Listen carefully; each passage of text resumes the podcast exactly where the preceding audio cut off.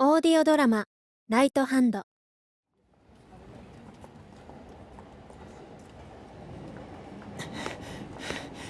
電車の音。しかもあんなに大きく聞こえたってことは絶対北口のホテル線路沿いの。えーどこだよ。思い出せあの時の音は。そうだ。大きすぎるんだ。部屋の中から漏れ聞こえる音にしたらクリアすぎる。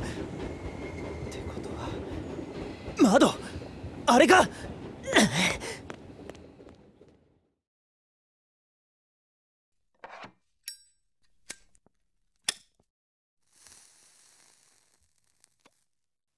ベッドに横たわる全裸の男。綺麗さのかけらもないけれどその姿をカメラに収める。錠剤で眠らなかったのは久しぶりだった。そんな時のためにカバンにはもっと強めの薬を注射器に詰めて用意している。これを使ったのは3度目。まだ誰も死んだという話は聞いてないからきっと大丈夫だろう。家にたくさんあった医療関係の本。お母さんの残してくれたそれを読んで薬の種類と効能ぐらいは理解してるつもりだ。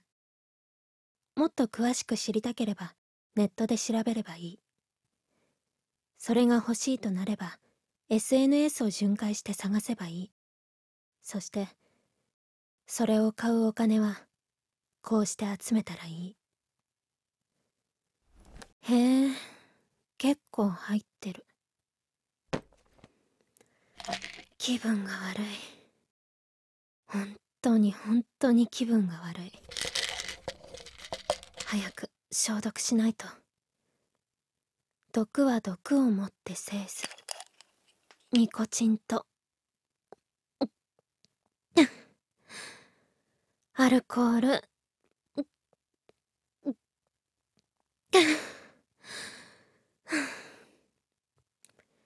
ひどい。ほんとひどいね。ニコニコと笑顔でいい人間ぶってたのに。これを見た途端に何それ。それがあなたの本質。人を蔑むことで優越感に浸る汚い男。聞いてる？ねえ。聞いてる？聞こえて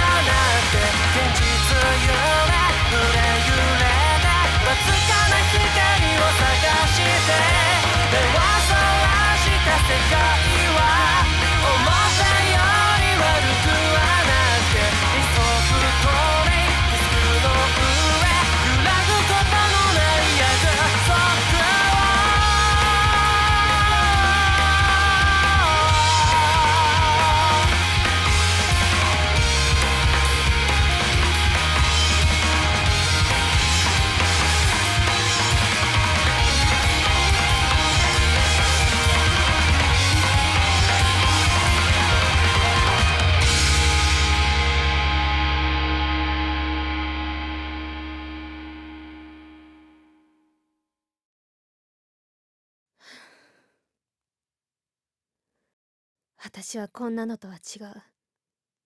私は聞こえてないんじゃない。聞いてないだけ。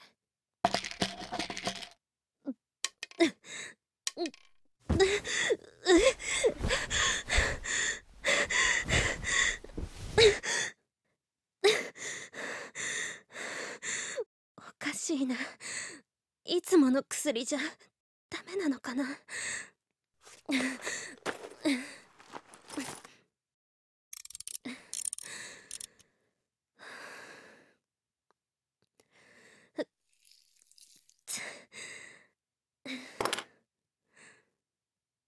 綺麗な赤。大丈夫。私はこんなに綺麗だもの。え？あこれって。音がする。ここか。おい！大丈夫か？あ。え？カッターちょっと奥の人。もしかして。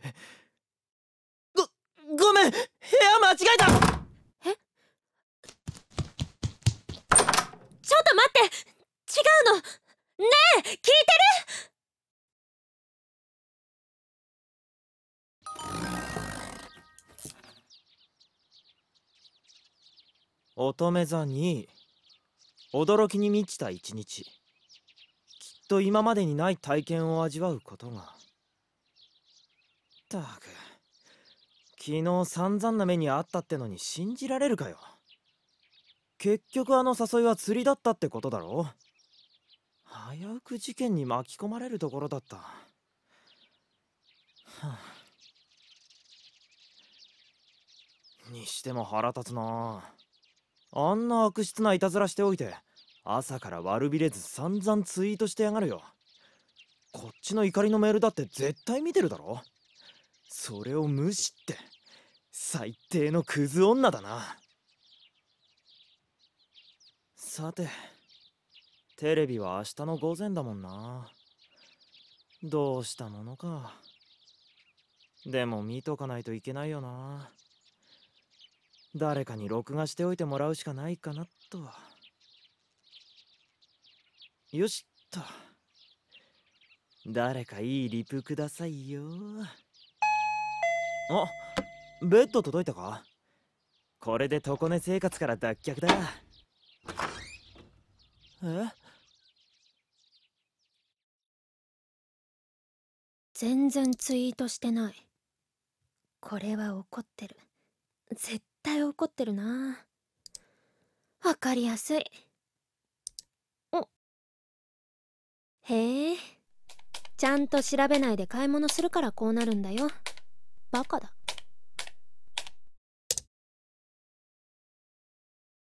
なんだよこれ。何が女性一人でも簡単に組み立てられますだ。無理。この重さこのでかさ。絶対一人じゃ無理。そう思うだろフォロワーさんと。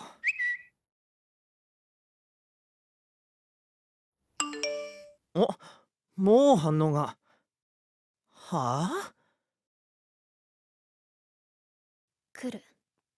きっと来る。絶対来る。必ず来る。来ないはずが。やっぱり来た。何がやっぱりなんだ？あのな。何がおかしいんだよ。やっぱり怒ってる。へえ怒った声もイケボなんだ。バカにしてるのかなんだよさっきのツイート。一人じゃ無理なら手伝いましょうかって。約束ばっくれておいてよくそんなこと言えるな。ばっくれたわけじゃないよ。あれは君が悪い。は？なんでだよ。だって俺は、ねえそんなことよりさテレビどうするの？見たい番組あるんでしょ？ドキュメンタリーだっけ？音響がどうこうって。ツイート見てたんだろ。誰かに録画し あのさ君バカだよね。うん、うん、バカでしょ。間違いなくバカだ。なんだよ急に。考えてもみなよ。君は自分のフォロワーの中にわざわざ興味もない番組を録画してメディアに焼いて君のもとに届けてくれるような奉仕精神あふれる人がきっといると思ってあんなツイートしちゃってるわけでしょ。面白い。バカにしてるのか。それくらいいなくは自信持てばいいのに。いるよそういうフォロワー。ここに。は？録画はできないけどさ。その番組一緒に見よう。ホテルの大きいテレビで。何って？今日の同じ時間。場所は君が慌てて押しかけてきたあのホテルのあの部屋。なんならテレビの前に昨日できなかったことしてもいいよ。溜まってるでしょ？は？それは。じゃ待ってるから。ちょ待て。なんだよこの展開。待てよ。俺が押しかけた部屋って。え？ってことはあの時のヤバそうな女が？はあ？どうしたらいいんだ俺。そうだ。乙女座に今までにない体験を味わうことが。できるんだろうな。当に頼むぞマジで。は入るから。あれ？誰もいない。くそ騙された。やっぱりいいえ？声してるね。え？ななんだよ急に後ろからって。ああんた。はじめましてじゃないか駅と横断歩道と昨日と今日ここで4度目だ。やっぱりき昨日のあれなんだよ。血まみれでおっさんが倒れてて。な やっぱり君も男だ。ちゃんと見るところは見るわけだ。そんな格好してたらそそりゃ見るに決まってるだろスカイプで話してる時と随分印象が違うんだ。おい。ああごめんごめん。ちょっと酔ってるだけだから。酒飲んでるのか？ああ飲みたいの？少しだけだよ。スピリタス？何これ？知らない？ウォッカのちょっと強いやつ。アルコール度数96度？ちょっとどころじゃないだろこれ。飲まないの？じゃあ君のご所望のテレビまで時間あるからやりたい？はあ？それは。何今更恥ずかしがってるの？スカイプじゃ散々やってたよね。騙そうとしてるんじゃないのか？そうやってそそのかして昨日のおっさんみたいに。しないよ。君に会ったのはお金のためじゃないもの。君ならひょっとしたらって少しでも思えたからだからさ。おい。イケボくんには特別にサービスしてあげる。だって昨日私を助けに来てくれたから。それはそりゃ電話の向こうであんな声聞こえてきたら。どうしてこのホテルのこの部屋だって分かったの？電車の音が聞こえた。それもずいぶんクリアに。そうか。窓開けてたからか。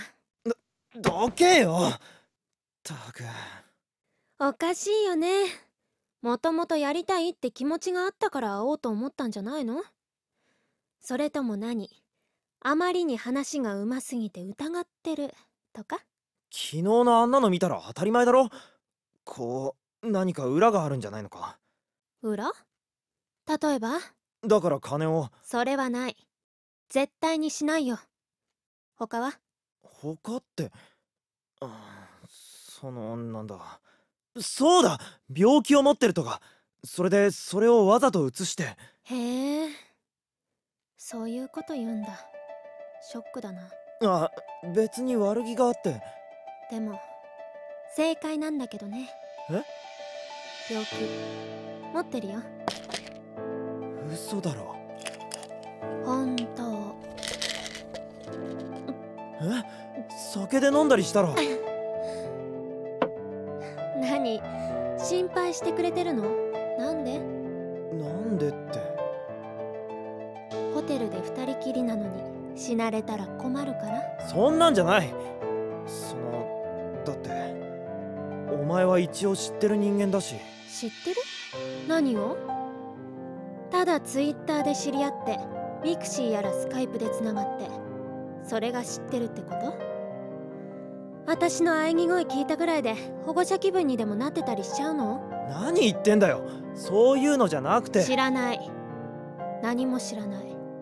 何も知らないから身を守らないと。だからだから私は。待てお前やばいだろ。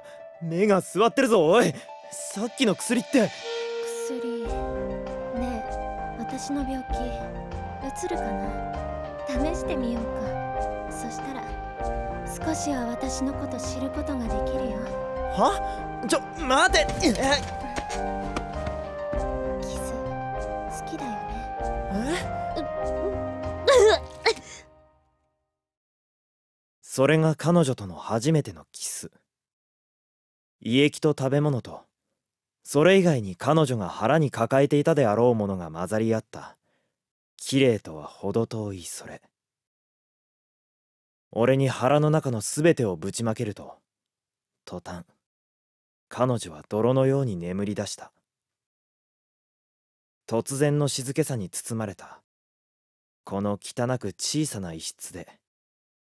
俺は確かに聞こえた気がした。それは俺が憧れてたはずの音。そう。退屈な日常が変わる。その瞬間の音。それは思っていたのとは多分全然違う音。でも俺はその音が嫌いではなかった。純粋に濁り散った。まっすぐに不透明なその音。二人の出会いを奏でた。その奇妙な